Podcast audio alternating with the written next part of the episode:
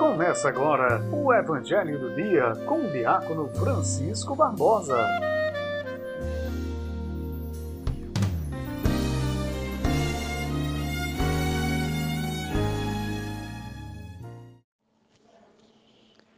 Quem se fecha à ação do Espírito Santo afasta qualquer possibilidade de perdão e reconciliação. Amados irmãos e irmãs, em nosso Senhor Jesus Cristo, paz e bem, bom dia. Estamos aqui nessa segunda-feira, dia 24, iniciando mais uma semana, e a nossa igreja nos traz o Evangelho de São Marcos, no seu capítulo 3, do versículo 22 ao 30. O Senhor esteja convosco, Ele está no meio de nós.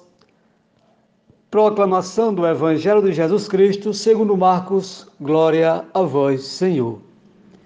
Naquele tempo, os mestres da lei, que tinham vindo de Jerusalém, diziam que ele estava possuído por Beelzebub e que, pelo príncipe dos demônios, ele expulsava os demônios.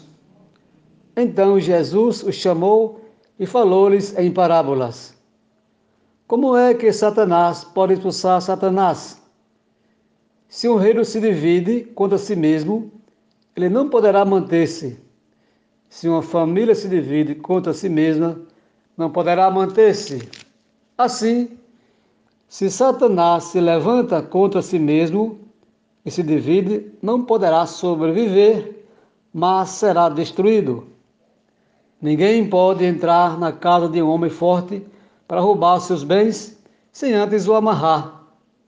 Só depois poderá saquear sua casa. Em verdade vos digo: tudo será perdoado aos homens, tanto os pecados como qualquer blasfêmia que tiverem dito. Mas quem blasfemar contra o Espírito Santo nunca será perdoado, mas será culpado de um pecado eterno. Jesus falou isso porque diziam: ele está possuído por um espírito mau. Palavra da salvação, glória a vós, Senhor. Já vimos anteriormente a angústia dos familiares de Jesus, que o julgavam como louco, e os escribas como possuído pelo demônio. É difícil, portanto, compreender a missão de Jesus. Ao ler Marcos, do início até esse texto, percebe-se tanta coisa boa. Por exemplo, anúncio do reino, cura, do, cura de doentes, deficientes, possessos, etc. Então, como podemos entender tudo isso? Para uns, ele é louco, para outros, age em nome de Belzebub. Os familiares talvez agissem por medo por cautela. Os escribas viam em Jesus uma prática que desafiava a religião oficial.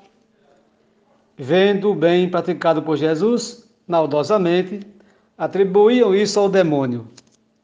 Jesus, portanto, se defende com frases de sabedoria.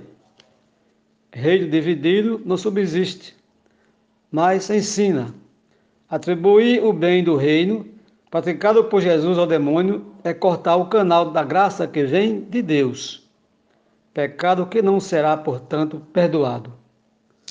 Como hoje devemos nos posicionar ante a prática de Jesus, principalmente daquilo que não parece assim tão agradável, em relação principalmente aos pobres e pecadores, ou seja, o que fazer ou como fazer.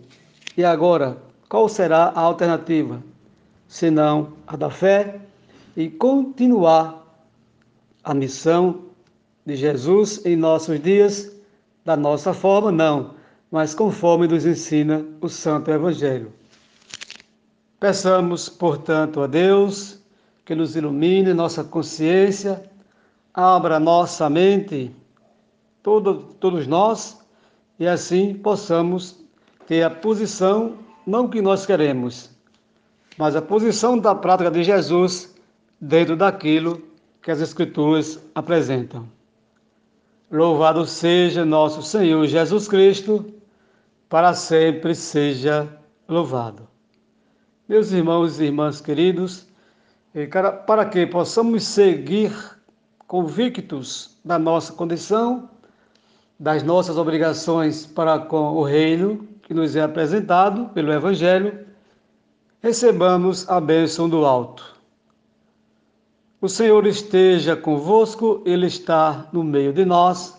A nossa proteção está no nome do Senhor, que fez o céu e a terra. Por intercessão de São Francisco de Sales, aquele que deu nome à congregação dos Salesianos, que Ele faça descer sobre nós, nossas vidas, nossas famílias, a bênção de Deus Todo-Poderoso, o Pai, o Filho e o Espírito Santo. Amém. Você acabou de ouvir o comentário do Evangelho com o diácono Francisco Barbosa.